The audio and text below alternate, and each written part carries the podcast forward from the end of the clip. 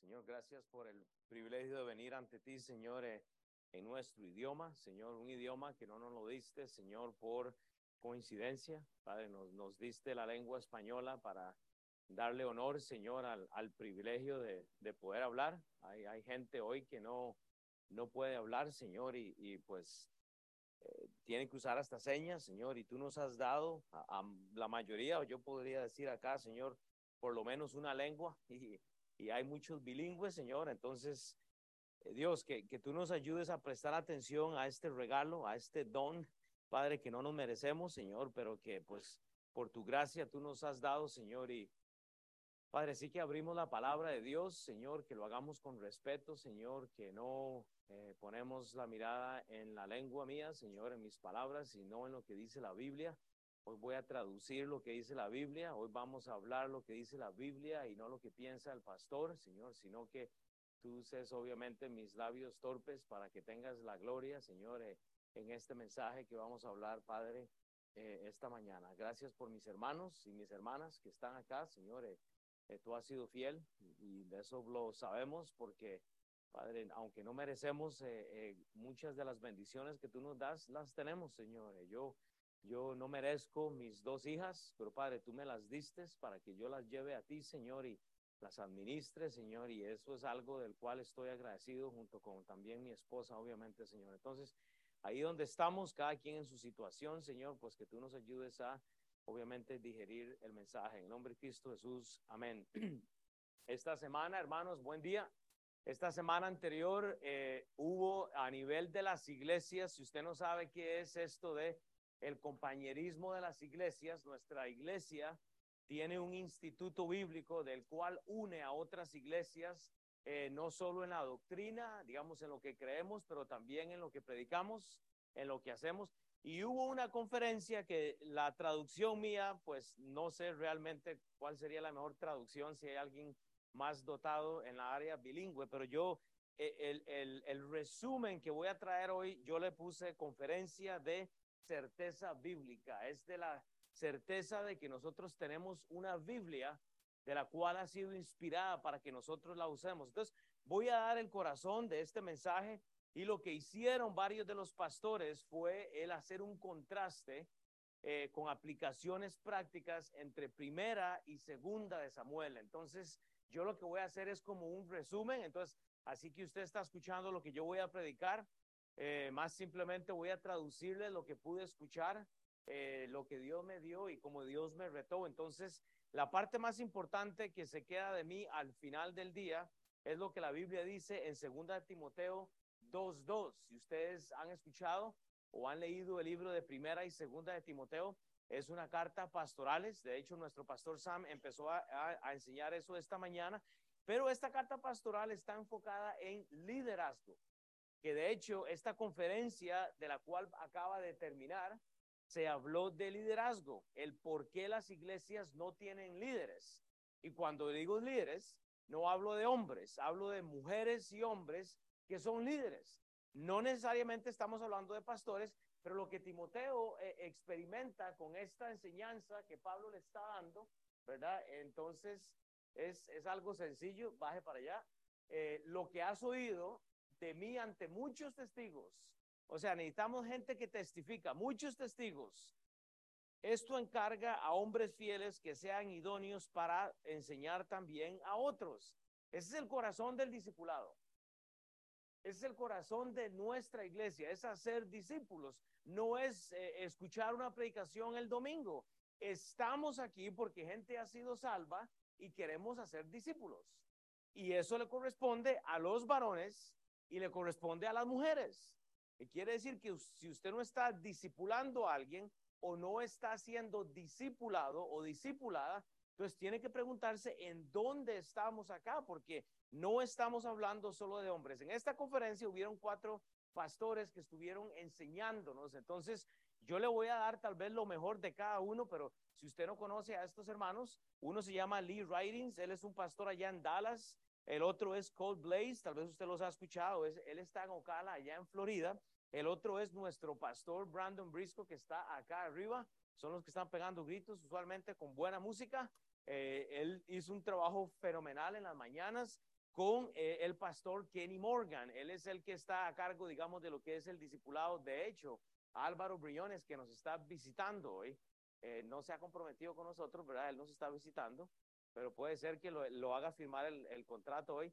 Pero él trabaja muy de la mano con Brandon y con Kenny con lo que es el discipulado. Entonces, eh, para mí, hermanos, lo, que yo recibí de estos cuatro pastores fue una bendición porque todos tenían acentos diferentes, corazones diferentes, formas de ministrar diferentes, pero fue una bendición. Entonces, esta eh, conferencia estuvo eh, realmente dirigida a ser líderes. ¿Cómo podemos liderar empezando de nuestra casa a, la iglesia y luego al mundo? ¿Qué es lo que Dios quiere? Entonces debemos aprender eh, la obediencia. Yo creo que si usted escuchó algunas de las sesiones de la mañana, y principalmente obviamente las de la noche, se habló mucho de lo que es la obediencia. Entonces, no puede haber obediencia a medias. La obediencia requiere un trabajo a tiempo completo, no es algo negociable. Entonces, por ende, yo quiero que usted me ponga la máscara de alguno de estos pastores en cada sección que vamos a ver y usted va a decir, el pastor Will no está predicando hoy. Yo voy a tratar de imitar a, Lee Writing, voy a tratar de imitar a, a Code, a Brandon y a Kenny. A Kenny tengo que imitarlo un poco muy duro porque él fue el que me golpeó un poquito más, digo yo. Porque me hizo eh, eh, reflexionar en cuanto a mi familia, hermanos. Si la palabra de Dios realmente no está eh, afectando cómo yo veo a las personas que son las almas de Cristo, entonces yo creo que tenemos un problema. Pero lo que queremos es reproducir. La palabra de Dios dice en 1 Timoteo 3, del 1 al 7, hablando en el contexto de requisitos pastorales. Y yo sé que usted ya dijo, pastor, yo no soy pastora o yo no soy pastor. Ok, no hay problema. Es para todos, porque la Biblia dice, en el contexto del deseo de la oficina de ser pastor o líder, dice palabra fiel si alguno anhela obispado, hablando de un pastorado, ¿ok? Y yo sé, tal vez usted dice, pastor, yo no soy esa persona, ok. Yo estoy seguro que usted está liderando por lo menos a una persona. De alguna forma usted está ejerciendo ese rol de pastor como líder en este contexto, Pablo es directo, él está dando una carta con fines pastorales de una ordenación, alguien que va a ser ordenado para el ministerio. En, en, el caso mío, hace unos años yo fui ordenado por la iglesia eh, en, en, cuanto a eh, el, el pastorado, pero dice la palabra de Dios, si alguno anhela el obispado, buena obra desea, pero es necesario. Y esa palabra es necesario, dicta el resto no es algo que se negocia. La obediencia, los requisitos, el obispo sea irreprensible, marido de una sola mujer, sobrio, prudente, decoroso, hospedador, apto para enseñar, no dado al vino, la cerveza, la chicha, el, alcohol de 360 grados, o le dicen eh, cualquier cosa que le embriague. Yo creo que usted puede tener discernimiento en esa área. Dice, no pedescendieron, no codicioso, ganancias deshonestas, sino amable, apacible, no avaro, que gobierne bien su casa, que tenga a sus hijos en su visión con toda honestidad, pues el que no sea al gobernar su propia casa, ¿cómo quiera la iglesia de Dios? Y aquí es a donde vamos, hermanos. ¿Quiere usted discipular a alguien? Pues hay que seguir algunos pasos, hay que seguir algunos requisitos. Tal vez usted no va a llegar al, al rango pastoral, digamos, pero usted puede gobernar correctamente. Esto nos da instrucción para saber cómo gobernar. Yo creo que todos podemos cómo entrar acá, ¿verdad? No un neófito. No sea que envaneciéndose caiga en la condenación del diablo, también es necesario que tenga un buen testimonio de los de afuera para que no caiga en descrédito y en el lazo con el diablo. Hermanos, la obediencia no se puede negociar. La obediencia no se puede negociar en lo absoluto, hermanos. Se requiere de alguien sin orgullo. Cuando usted desobedece, usted no desobedece a medias, usted desobedece. Eh, cuando la Biblia dice que robar es malo, robar es malo. No hay un punto negro como, como decíamos, bueno, es que yo, yo solo me robo un dólar o, yo he mentido un par de veces. No, pues nos hacemos culpables de absolutamente toda la, eh, la ley. Y es aquí a donde viene el problema. No podemos obedecer a medias, hermanos. La falta de obediencia solo denota y promueve el orgullo en su vida. ¿Sabe qué es? Que yo hago lo que yo quiero. Padre, Señor, yo voy a orar para que mis palabras sean recibidas, Señor, de lo que entendí, lo que tú me hablaste en la conferencia. Voy a decirlo tal vez con el modo mío, con el acento mío. Pero Padre, al final es el corazón tuyo, Señor, y vamos a ver ejemplos del, del Antiguo Testamento que, como lo digo siempre, Padre, gloria a Dios por la gracia de Jesús que murió por nosotros, porque Padre, de la forma que tú tratabas en el Antiguo Testamento, yo creo que estuviéramos calcinados todos el día de hoy, Señor. Entonces, gracias por Cristo, porque aun que hemos desobedecido, Padre, aun que no nos merecemos tanta gracia y tanto amor, Padre, tú nos amaste tanto que enviaste a tu Hijo, Señor. Entonces, que tú tengas toda la gloria, Padre, en este momento. Amén. Examinando el corazón del líder fue una de las cosas que se me quedó grabado durante toda la conferencia. Dice el, libro de Samuel, ahí en este contexto, y no voy a poderme meterme en todos los contextos, en todos los pasajes, pero más o menos le, le voy a decir qué es lo que está pasando en primera de Samuel 15. Los amalecitas están contendiendo contra Israel. Hay un pueblo que está en contra de los hijos de Dios. Y quiere decir que si usted está a favor de la desobediencia, usted está en contra de Dios. Hay reglas dadas entonces Dios ordena o da una orden radical a una persona llamada Saúl. Dice la Biblia en 1 Samuel 15, 1 al 3. Después Samuel dijo a Saúl, Jehová me envió a que te ungiese por rey sobre su pueblo Israel. Escúcheme, Dios le da el reino a este hombre de sus hijos. Eso es como que yo le encargue, hermana, a mi hija Beira, o que te encargue a Cecil, brother. ¿Me entiende? O sea, Dios le dice, mira, te voy a poner de guardián. ¿Qué vas a hacer? Así ha dicho Jehová de los ejércitos. Yo castigaré lo que hizo Amalek a Israel al oponerse en el camino cuando subía de Egipto.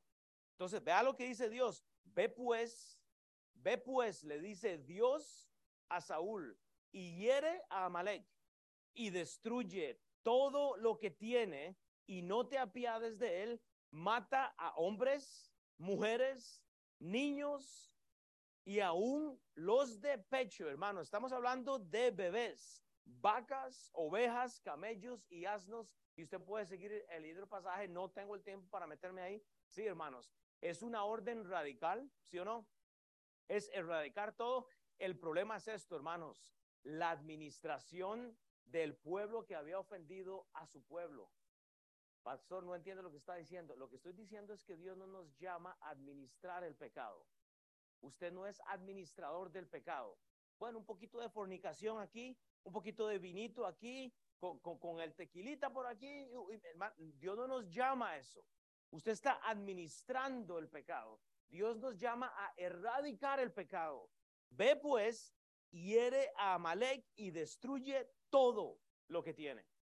Entonces la pregunta es, qué es lo que usted está administrando hoy en su vida como líder. El líder debe tener el deseo de eliminar lo que Dios ha ordenado que elimine en su relación. Si eso tiene sentido, hermano, si hay algo que está afectando su relación con Dios, elimínelo. Porque Dios va a erradicar todo lo que está incorrecto en su vida. Nuestra raza latina tiene mucha ah, tendencia, hermanos, a administrar las cosas. Somos buenos administradores. O somos negros o somos blancos.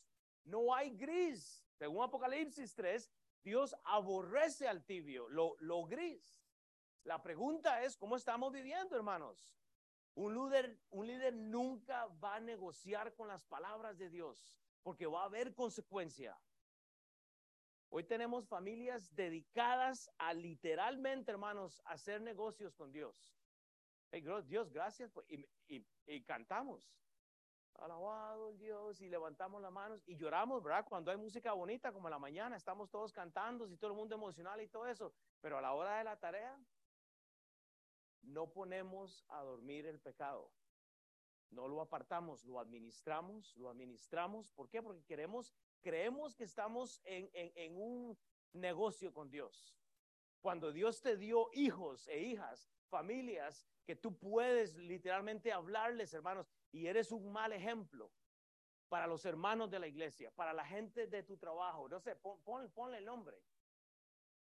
Este punto es difícil, hermanos, porque el, el cristiano regular dice, bueno, yo voy a la iglesia, yo, yo, yo oro de vez en cuando, yo, yo asisto, yo traigo un poquito de comida y entre semana hago lo que me da la gana con el tiempo. Voy una vez al mes a la iglesia y, y me confieso a Dios de, vez en cuando. Hermanos, usted está ministrando la ira de Dios en contra, como dice el libro de Deuteronomio, de la primera, de la segunda, de la tercera generación. Hermanos, Dios no se olvida. El Dios que lidió con David y Saúl es el mismo Dios del Nuevo Testamento. Y alguien puede decir, amén. Si no lo cree, hermanos, debería leer toda la Biblia. Pero una persona tiene que tener el deseo de obedecer, hermanos. En mi iglesia, o más bien en mi casa, hay tres R's bien grandes que yo marqué en mi familia. Reglas, roles y responsabilidades. Reglas no se rompen. El rol usted lo cumple y su responsabilidad usted mejor lo hágalo.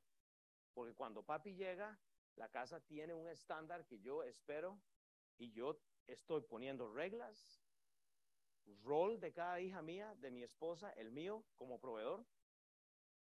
Y hay una responsabilidad. Para mí es llevar el dinero a la casa. ¿Cómo? Récele al santo, eh, como dicen, ¿verdad? Ve a ver a quién, pero hay, hay trabajar, hay que trabajar, hermanos. ¿Qué dice Romanos 12, 1, 2? Ahí no está, se me acaba de venir en la mente ese versículo que el pastor Bess, es que aquí estoy escuchando al pastor Bess y, y él siempre dice este versículo. Esto no está ahí en, en ninguna nota, pero va- va- vea lo que dice Romanos 12, 12, 1 y 2. Así que, hermanos, os ruego por la misericordia de Dios que presentéis vuestros cuerpos, familias, iglesia, en sacrificio vivo, santo, agradable a Dios, que es vuestro culto racional. No os conforméis a este siglo, sino transformaos por medio de la renovación de vuestro entendimiento para que comprobéis cuál sea la buena voluntad de Dios agradable y perfecta. Hermanos, ¿no quiere comprobar usted la voluntad de Dios en su vida? Haga lo que dice la Biblia entonces. No diga que el pastor lo dijo. Yo no estoy aquí en contra de nadie. Yo me tuve, hermanos, esta conferencia en 10 años fue la conferencia que me golpeó más, porque me doy cuenta lo miserable que soy, lo desobediente que soy cuando negocio con Dios. Se lo dice su pastor, hermanos. Y si no, su, si no soy su pastor, consígase a uno, pero hermanos, e- e- es, es literal, hermanos. No podemos negociar con Dios. A- a- hay que poner nuestros miembros en sumisión a Dios. No podemos participar de la negligencia. El líder tiene discernimiento y obedece. Ahora, si usted me conoce, no voy a predicar expositivamente o no vamos a ir por un texto.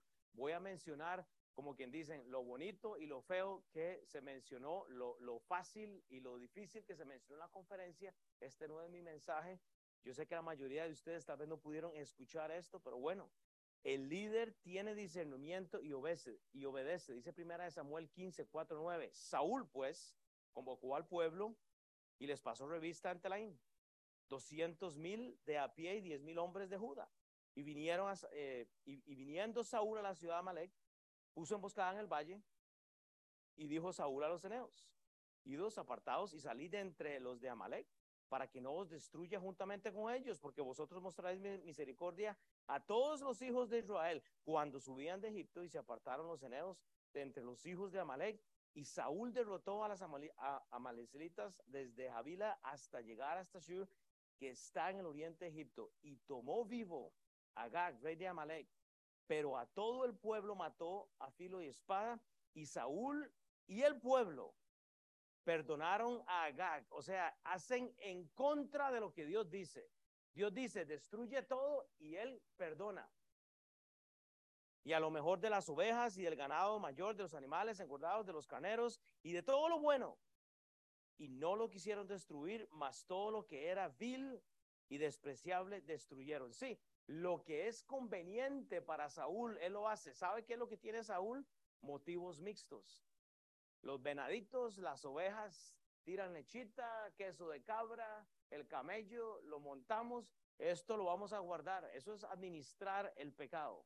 Eso es administrar la ira de Dios, hermanos. Perdonar por conveniencia. Los líderes no pueden tener motivos mixtos cuando ministran, hermanos. Usted es o no es. O es blanco o es negro. No hay gris. Usted es hijo de Dios o no es hijo de Dios. Punto.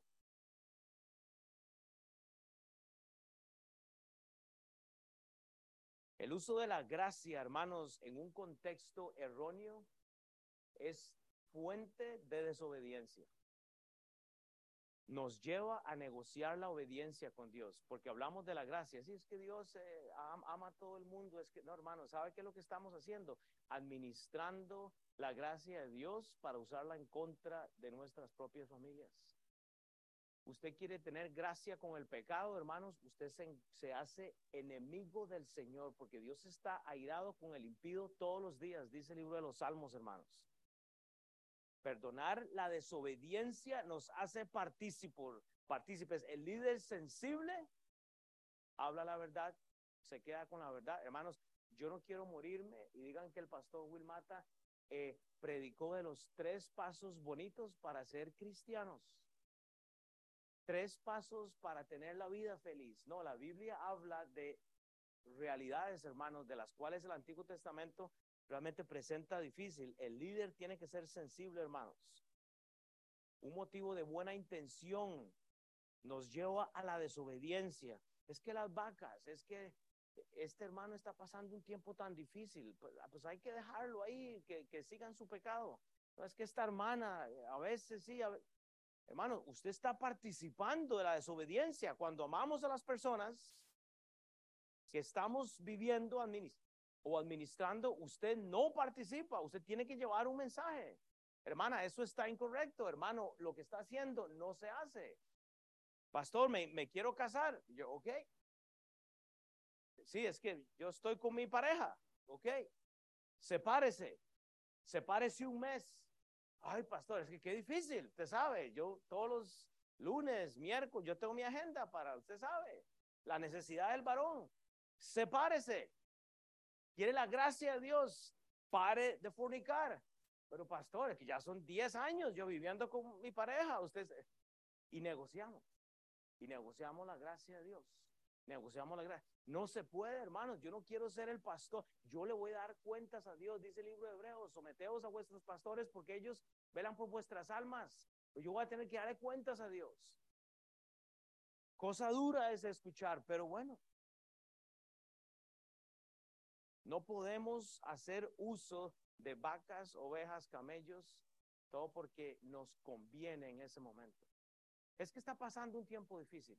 Ok, yo estoy pasando tiempos difíciles igual. Entonces, use a la iglesia, use a los hermanos en Cristo para tener, obviamente, el deseo, hermanos, de dejar cosas, hermanas. El líder lamenta por las faltas de otros. Y vea cómo estoy brincando de temas a temas.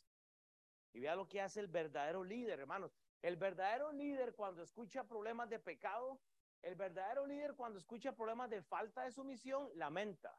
No estamos eh, eh, matando aquí a alguien, hermano. No estamos criticando absolutamente a nadie. El líder lamenta la falta del otro. ¿Y sabe qué hace? Ora. ¿Y sabe qué hace? Administra la gracia, pero lleva la gracia a la verdad, hermano. Dice primera Samuel 15, 10, 11. Y vino palabra de Jehová a Samuel diciendo, me pesa haber puesto, dice Dios, por rey a Wilmata. Me pesa haber puesto por rey a Osiel. Me pesa haber puesto por rey a Chava. Y ponga el nombre suyo, todos, pongamos, porque se ha vuelto en pos de mí y no ha cumplido mis palabras. Pero vea lo que hace Samuel, hermanos. Y se apesundró Samuel y clamó a Jehová toda aquella noche. Por dos meses, por dos meses, hermanos, he estado lidiando con una pareja un asunto matrimonial que hoy no está en la iglesia, porque el hombre decidió irse detrás del mundo y dejar a su esposa con seis hijos, literalmente, hermanos. No, no es chisme, esa es la verdad que estamos lidiando hoy en la iglesia, hermanos. Hombres y mujeres que quieren separarse del núcleo familiar y hacer lo que les da la gana. porque es conveniente, administra su pecado de alguna forma. ¿Qué, qué cosa más difícil, verdad? Pero en las iglesias no hablamos de esto porque se ofende a alguien. Entonces, o seguimos a Dios o no le seguimos, hermanos. Lamentamos, hermanos, cuando alguien sale. Samuel lamenta la situación, pero él no limita su negocio. Él va a tener que ir a darle el mensaje al que hizo la falta, hermanos. Un líder deficiente, hermanos, un líder deficiente está de acuerdo con el pecado de una persona. Ay, sí, yo entiendo. Sí, yo, yo entiendo que el hombre tiene necesidades. Siga. No, no, está bien. Ahí en algún momento usted va a dejar de hacer esto. No, hermanos, eso repercute eventualmente. Cuando estés en una situación que compromete la agenda de Dios por la agenda tuya, hermanos, usted tiene que alimentar, apoyarse de lo que la Biblia dice, llevar a la persona, pero usted no está de acuerdo con el pecado. Usted no puede estar de acuerdo con el pecado. Pero mi amor, ¿cómo me vas a decir esto? ¿Cómo que vamos a comprometer? Pero, pero mi amor, es que eso está incorrecto. ¿Cómo así? Hagámoslo mujer. No funciona, hermanos. ¿Qué dice la Biblia? ¿Qué dice la Biblia? Yo, yo me siento cómplice de esto porque a veces uno quiere, yo como pastor, a veces quiero un alma más en estas sillas que están vacías. Y a veces quiere uno dejar pasar una situación, hermanos, pero cuando el pecado está en su vida, hay que reprenderlo en el nombre del Señor Jesucristo. Uno no puede permitir eso, hermanos. El pecado es pecado. Eres cómplice, hermanos, cuando usted acaricia y usted sostiene la rebelión de la otra persona. No podemos estar de acuerdo con el pecado. Debe ser la responsabilidad de nosotros mismos el estar pendiente de las personas, de lamentar cuando alguien no está en estas sillas. ¿Está lamentando usted por la ausencia de alguien hoy? Salud, no estamos criticando. Hermano, no estamos criticando. Hay problemas de salud, hay enfermedad, hay, yo le puedo dar una lista de cosas. Las, las mujeres lidian con cosas que los hombres no lidiamos. Los varones eh, igual, ¿verdad? En una forma muy diferente. No estamos criticando, yo estoy hablando del lamento. El lamento tiene que llevarlos a hablar verdad. Hermana, yo sé que estás pasando un tiempo difícil, pero esto es lo que dice la Biblia.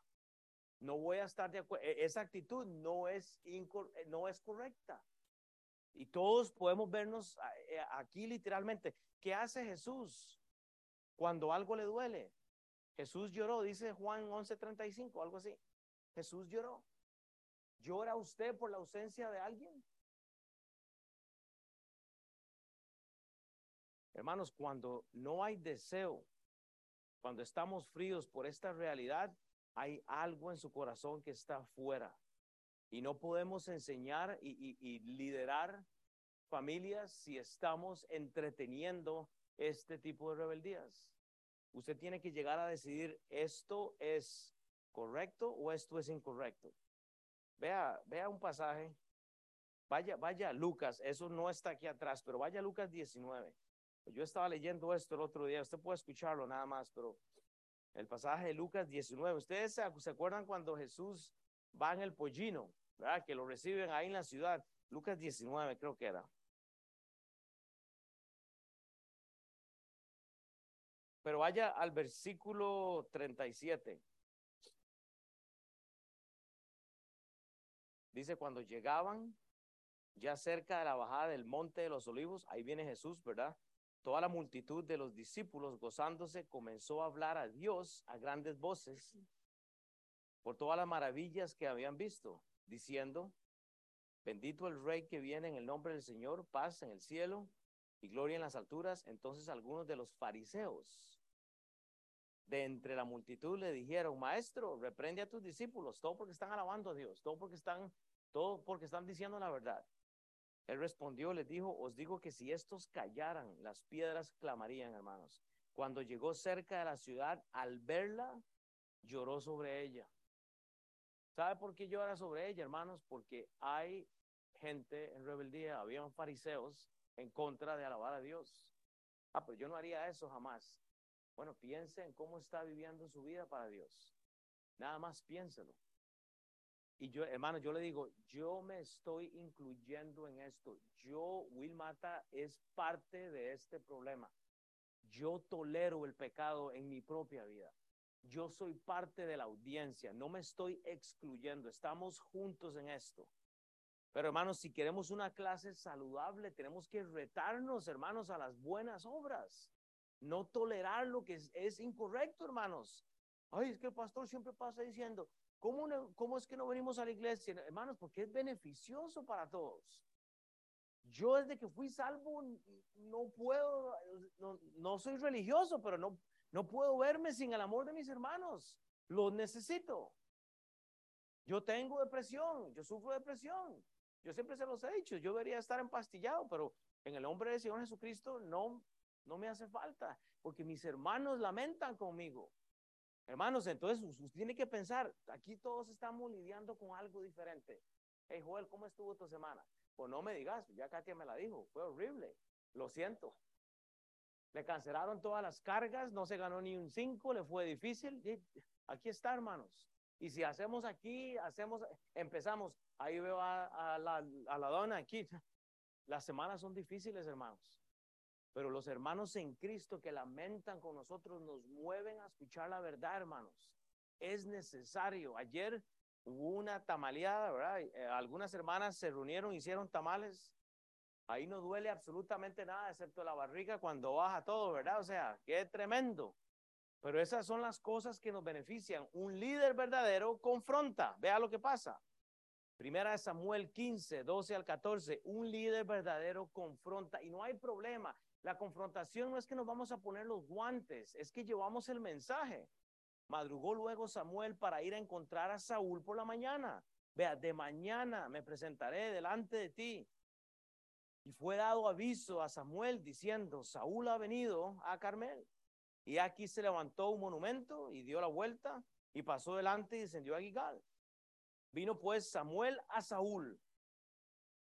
Y Saúl le dijo, bendito seas tú de Jehová. Yo he cumplido la palabra de Jehová, dice el mentiroso. Si estuviera Pinocho en esos días, le sale esa nariz, ¿verdad? Así como la nariz del pastor, le queda bombada y grande, hermanos.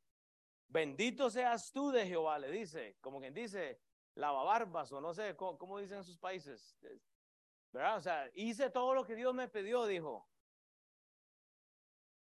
Yo he cumplido la palabra de Jehová, dice el mentiroso. Samuel entonces dijo, pues qué. Dice, pues qué válido de ovejas y bramido, o sea, bulla, bullicio de vacas, es este que yo oigo con mis oídos. Gerardo, ¿qué es todo lo que escucho del testimonio tuyo, hombre? ¿Qué, es esto que estoy escuchando? ¿Me estás diciendo que hiciste lo que Dios te dijo, pero escucho todo esto? ¿Me entiende? No es subirle el volumen al radio y, la bulla que se hace, no es, no es escuchar el partido de, los Chiefs. Subir. Mano, la fiesta es buena. A mí me fascina, no hay nadie más fiestero en mi casa que yo. A mí, yo soy fiestero, a mí me fascina pero hay límites en la fiesta. O sea, tiene que haber límite en la fiesta. Entonces, tiene que haber límite en la forma que yo vivo, tiene que haber límite como yo trabajo, tiene que haber parámetros en la, pero ¿qué es lo que escucho? Porque Mauricio me está diciendo que amas a Dios, pero es que escucho el bramido de, de lo que estás administrando. Que no te dijo Dios que mataras todo, pero escucho el bramido de las ovejas y todo. Entonces, ¿qué es lo que dices? ¿Hijo de Dios o no? Palabra dura, Samuel escucha la mercancía perdonada de Amalek. Samuel escucha el pecado. Cosa grande, cosa dura es llevar el mensaje. Un buen líder tendrá que comunicar el mensaje o el corazón de Dios. Hey, Wilder, ¿qué es eso que escucho, hombre? Sí, pastor. Ayúdeme. Ok, ya podemos trabajar juntos. Hey Mauricio, ¿qué es esto que estoy escuchando? Brother, exactamente, ocupo ayuda. Pero en la iglesia moderna de los días de hoy, hey hermana, ¿qué es esto que estoy escuchando? Pastor, conmigo no se meta y nunca más vuelvo aquí. Yo sé que me anda siguiendo, dicen por ahí. No, no, no hay tiempo para eso. No hay tiempo para eso, hermanos. Yo hablo y, y hablamos del mismo testimonio que tenemos todos, hermanos. Pero el líder tendrá que comunicar el mensaje. No se negocia. Lo que es pecado es pecado. O sea que apenas escucha uno el bramar de algo, Lo que se ve, lo que se nota, lo, lo que se ve, hermanos, uno tiene que prestar, hay que confrontar, hay que escuchar. La audiencia brama siempre. El matrimonio brama. Los hijos braman, hablan, tienen fonética. Los hijos lo delatan a uno siempre. Ayer llegó el papá de mi esposa a la casa, llegó bien tarde, no, lo esperábamos. Y lo primero, bueno, no, puedo decir lo que, pero me echó al agua a mi hija en algo que yo hago pues personalmente y no era necesario. Pero bramó y me dio vergüenza y Nelly no se ríe, está así. Pero los, lo que los hijos ven, eso es lo que van a hacer. O sea, ¿me, entiende? O no seamos, lo que uno hace, pues los hijos posiblemente lo van a hacer. Entonces, cuando usted escuche a la audiencia bramar de algo, preste atención, hermanos. Preste atención a su familia. Acá tenemos una gran responsabilidad como líderes de los hogares, de las relaciones, de los amigos, de la iglesia. Hermanos, Dios nos da a nosotros algo para administrar. Entonces, escuche, vea lo que usted está haciendo. Durante la conferencia, hermanos, tuvimos una, una reunión solo los pastores y yo le voy a decir, yo soy el pastor más horrible de esta iglesia, posiblemente. Qué difícil escuchar cuando a uno le dicen la verdad en algo. Cuando uno es confrontado con su propio testimonio, con cosas que uno hace, hermanos. Pero ¿sabe qué es lo que pasa? Que como queremos ver gente convertida, le decimos a la gente, si ora esta oracióncita después de mí, va al cielo. Y ya, ay pastor, eh, una persona fue salva, hermano. ¿Y, sabe qué es lo que hacemos? Bajamos la medida de, de brinco. Ore esta oración y todo se soluciona. Eso sí, traiga el diezmo a la iglesia, ¿verdad? Porque eso es lo que hace la iglesia, es mantener gente inepta que no sabe la Biblia para sacarles plata. Y aquí por eso no pedimos plata, gloria a Dios. Pero no se ocupa. Usted tiene un pastor que trabaja, yo tengo mi trabajo, no me, no me tienen que mantener, hermanos, gloria a Dios. Y si algún día trabajo en la iglesia, gloria a Dios. El punto es que estamos, hermanos, no podemos negociar realmente las verdades bíblicas no podemos hacerlo. Un líder realmente tiene que escuchar las cosas difíciles y usted está liderando por lo menos alguna área en su hogar. Aunque sea soltero o soltera, hermanos. Mi deseo es comunicar lo que dice la Biblia. Un mal líder justifica el pecado de los otros. Primera de Samuel 15, 15 al 20. Primera de Samuel 15, del 15 al 20. Y Saúl respondió, de Amalek los han traído. Como quien dice, todo lo que perdonaron lo trajeron de Amalek. O sea, le eche la culpa a otra persona. Buen líder, ¿verdad? E, él se excluye. El, el verdadero mentiroso, e, el, pésimo líder, se excluye del problema. Yo, yo no puedo, hermano. Yo me tengo que poner de primero. Yo soy el problema cuando hay algo que está mal en mi vida. ¿Quién es el responsable de mi hogar? Will Mata. Si hay algo que está incorrecto en mi hogar, es problema del el líder, de la persona que está a cargo. No es de su esposa. No es de su esposa. No es de los hijos, no es de la gente del trabajo. Es su problema. Pero cuando nos excluimos del problema, estamos en eso, porque el que, este, y luego dice, de Amalek nos han traído, porque el pueblo perdonó lo mejor de las ovejas, o sea, el pueblo, ellos, y de las vacas para sacrificarlas a tu Dios, le dice. O sea, eso es para tu Dios, es, no, no es para el mío, dice Saúl. Déjame declararte lo que Jehová me ha dicho esta noche, le dice Samuel. Y él le respondió, di, diga pastor, a ver qué es la cosa. Y dijo Samuel, sí, eh, el pastor Kenny, no, el pastor Chris me está haciendo competencia. Tengo que pegar más gritos. Aunque eras pequeño, le dice Samuel a Saúl, en tus propios ojos no has sido hecho jefe de las tribus de Israel? ¿Y Jehová te ha ungido por rey sobre Israel? ¿Y Jehová te envió en misión y dijo, ve, destruye a los pecadores de Amalek y hazles guerra hasta que los acabes? Chau, Dios no te mandó a que administres el pecado, es que lo acabes, que lo erradiques de tu vida. Wilder, Joel, Will, Gerardo, Mau, Tabata, Neilín, Ashley, eh, aquí digo todos los nombres, brillones. Aquí no te salvas hoy, papá. Este mensaje es para ti, ¿verdad? Amén. Pero Dios nos manda a todos, hermanos, a que erradiquemos el pecado. Versículo 19, ¿por qué pues no has oído la voz de Jehová, sino que vuelto al botín has hecho lo malo ante los ojos de Jehová? Y Saúl respondió a Samuel, antes bien he obedecido la voz de Jehová y fui a la misión que Jehová me envió y he traído a Gag, rey de Amalek, y he destruido a los amaletas. O sea, él le dice, obras por gracia. O sea, hice un poquito bien y un poquito mal. Hermano, no, no funciona así con Dios. Un líder defiende siempre, un líder deficiente siempre tiene una buena excusa para literalmente justificar su desobediencia. Mi pastor Greg en Costa Rica siempre me decía, el cristiano eh, eh, mediocre tiene dos excusas, y yo ya lo he dicho aquí, y son como las axilas, siempre son dos mínimo y huelen, huelen mal, porque siempre tenemos unas cosas para no hacer la voluntad de Dios. Si el hogar está mal, la responsabilidad es del líder. Saúl no tenía que echarle la culpa a nadie. Saúl tenía que empezar por él mismo. Saúl tenía que examinarse a sí mismo. El buen líder, hermanos, usa la gracia, pero para acercar gente a Cristo. No usamos la gracia para entretener el pecado. La obediencia no se puede negociar en lo absoluto, pero la entretenemos. Lo que Samuel hace es comunicar lo que Dios ya había hecho con, con, Saúl.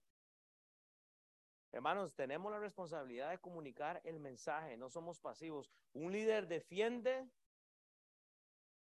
un líder deficiente, disculpen, experimenta pérdida. Hay gente que va a sufrir pérdida porque no quiere liderar correctamente. Primera de Samuel 15, 22, 23. Y Samuel dijo, se complace Jehová tanto de, los holocaustos y víctimas como en que se obedezca a las palabras de Jehová. O sea, en otras palabras, déjeme para, para, para traducirle esto, se complace Dios de traer comida el domingo como de que usted obedezca. O sea, el, holocausto, los sacrificios, el diezmo lo que usted quiera, Dios se complace de eso, pero se complace más de la obediencia del cristiano. Ciertamente el obedecer es mejor que los sacrificios. El obedecer es mejor que los burritos que nos comimos hoy. O sea, espero que digan amén, porque la obediencia es mejor que el burrito, aún, oiga, aún que las pupusas. Ahí está difícil, ¿verdad? No, no sé, las pupusas tienen, hablamos de eso luego. Porque como pecado de adivinación, o sea, vea, vea el contraste, como pecado de la, de, la adivinación es la rebelión y como ídolos e idolatría la obstinación. Por cuando tú, Will, desechaste la palabra de Jehová, Él también te ha desechado para que no seas rey.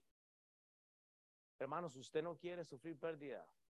Dios no tiene que arrebatar lo que le ha dado, hermanos, para que usted obedezca. No negocie con Dios. O sea, y, yo siempre digo a mi esposa y, a mis hijas, es bueno tener problemas, ¿verdad? La dificultad de, de obedecer, pero que por lo menos lo hagamos. Mira, pastor, necesito ayuda, estoy en esto. Bueno, trabajemos. Mira, me está costando esta área. Coménteselo a alguien, porque Dios no se complace el sacrificio suyo voy a la iglesia y me tengo que poner tres suetas porque ese basement está tan frío y por eso no voy a la iglesia. Hermanos, no, no, no podemos poner estas, estas, usted sabe lo que está pasando Israel hoy, en esta mañana. Aquí no somos perseguidos en este país. Un líder que contiende con Dios sacrifica la obediencia. Un líder cuando está contendiendo con Dios no le importa lo que dijo Dios hago lo que me da la gana. Hermanos, yo le voy a recordar que si usted toma 10 pasos para adelante, para devolverse, decía Gerardo, tiene que tomar 10 pasos. Si usted se aleja de Dios dos años, por lo menos dos años le va a tardar, hermanos, porque usted está adoptando la naturaleza que no es la de Cristo. Un buen líder es íntegro. Ya termino. Y, Jonatán, ahora nos pasamos al ejemplo de Jonatán, su mejor amigo, y David. Ellos es el, el, paje de él, es el, el, amigo amado de David. Y Jonatán dijo a David, ven, salgamos al campo, y salieron ambos al campo. Entonces dijo eh, Jonatán a David, Jehová Dios de Israel sea testigo cuando haya preguntado a mi padre eh, a, esta hora, dice, el día tercero, si resultare bien para con David, entonces enviaré a ti para hacértelo saber. Y nada más le voy a hacer aquí el resumen. Eh, eh, Saúl quiere matar a David y Jonathan le dice, si él te va a hacer daño, yo te voy a avisar. Y ahí al, al final, en el versículo 16, dice, así hizo Jonathan pacto con la casa de David. Oiga, no dice, porque a mí me da risa, los, los predicadores dicen que es el pacto de, David y Jonatán. Hermanos, están, no saben leer y no sé cuál versión están leyendo porque el pacto fue con Dios. Dice, así hizo Jonatán pacto con la casa de David. No fue la simiente de David, es la casa de David. ¿Cuál es la casa de David? El pueblo judío. Jonatán se comprometió con Dios.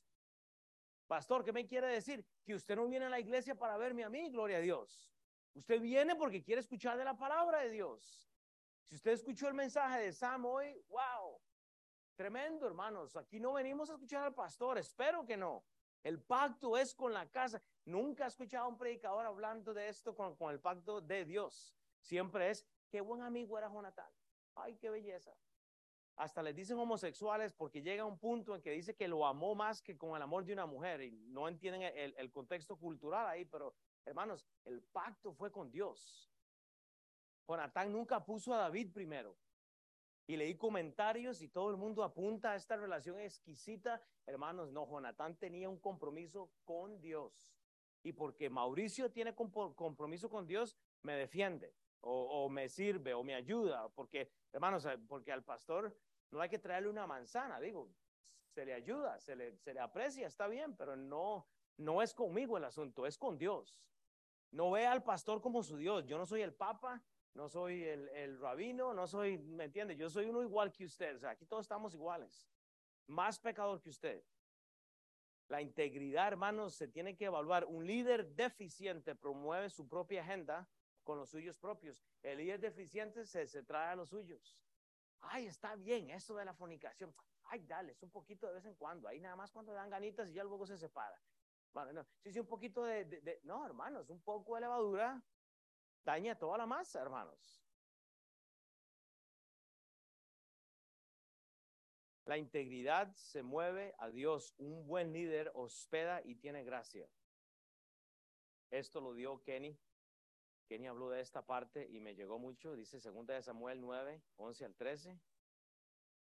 Y respondió Siba al rey, conforme a todo lo que ha mandado mi señor, el rey de su siervo, así lo hará tu siervo.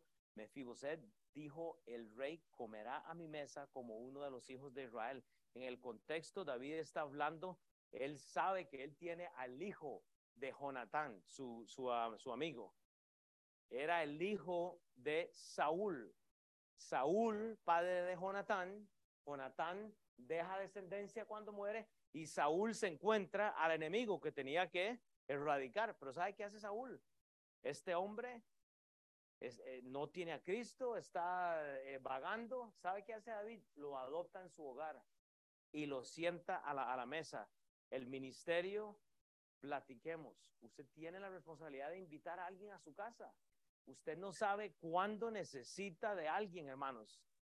Y voy a tener que brincarme esto porque me quedan eh, siete minutos y voy a ser puntual. O no, me quedaba menos, solo que como soy el pastor hago lo que quiero, decían por ahí. Ah, no, es que se me olvidó que habíamos dicho que era las 12, ¿verdad? Ok.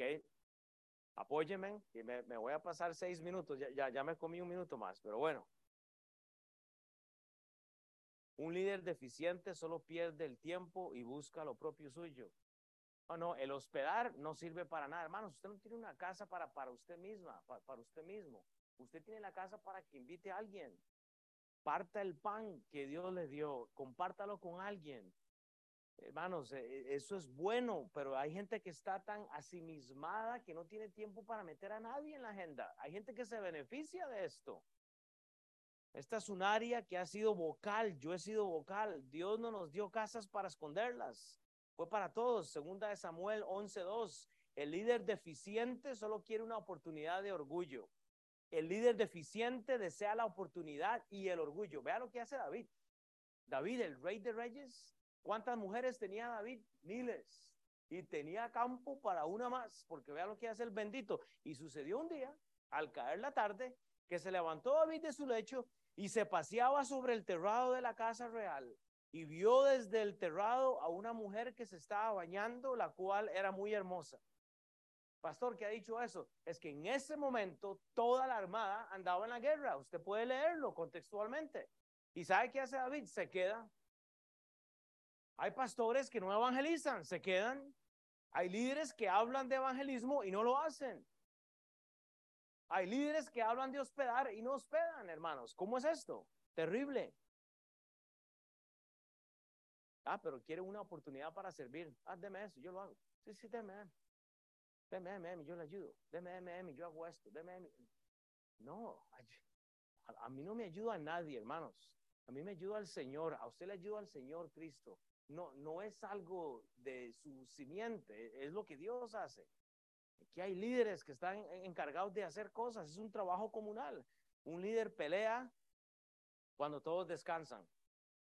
Dijo pues Jonatán a su peaje, a su paje de armas, ven, pasemos a la guarnición de estos incircusos, quizá haga algo Jehová por nosotros, pues no es difícil para Jehová salvar con muchos y pocos. Y su paje de armas le respondió, haz todo lo que tienes en tu corazón, ve, pues aquí estoy. Y usted puede seguir hablando, eso es de, de primera Samuel 14, del 6 hasta el versículo 15. ¿Sabe lo que hace Jonatán? Así que todos duermen y, va, a tener que leerlo porque no me voy a pasar de las 10. Pero ¿sabe qué lo que hace este Jonatán? Literalmente se sienta, espera, cae la noche y se infiltra en el pueblo. Un buen líder no descansa, hermano. Usted está buscando la oportunidad de cómo infiltrarse para alcanzar almas para Cristo. Y no voy a poder eh, eh, adentrarme en todo el pasaje, hermanos, pero es interesante que es estratégico. ¿Y sabe lo que hace Dios con Jonatán? le da la batalla porque se levantó temprano, porque fue estratégico, porque fue de noche, se infiltra y hace, cuando todos descansan, el líder está, esta parte la predicó eh, Brandon, cómo él tiene líderes que cuando él duerme están ministrando. Cuando él es débil, los líderes están ministrando. Y gloria a Dios. ¿Sabe qué es lo que quiero para la clase? Líderes. No gente que se hace llamar líderes, sino líderes. Gente que quiere brincar el brinco alto. Un líder pelea porque tiene deseo de una multiplicación. Más líderes, más líderes. Más líderes. Luego hablamos de la lealtad. Y usted va a tener que leerlo. Un líder busca la lealtad. Primera de Samuel 19, del 1 al 5. Pero Jonatán dijo a Saúl, dice que él amaba a David en gran manera y dio aviso a David. Él le dice, hey David, mi papá te va a matar, corre. ¿Sabe qué hace eh, eh, Jonathan o Jonathan? Es leal. Es leal a su pastor, es leal a su líder, es leal. Y él le dice, hey David, mi papá te va a matar, cuídate. Y hay una historia tremenda en todo eso, pero ya me, se me fue el tiempo, hermanos. La lealtad es importante. Un líder defiende, un líder deficiente va a promover más bien la división pasiva. El líder deficiente quiere simplemente una división pasiva. ¿Qué es una división pasiva?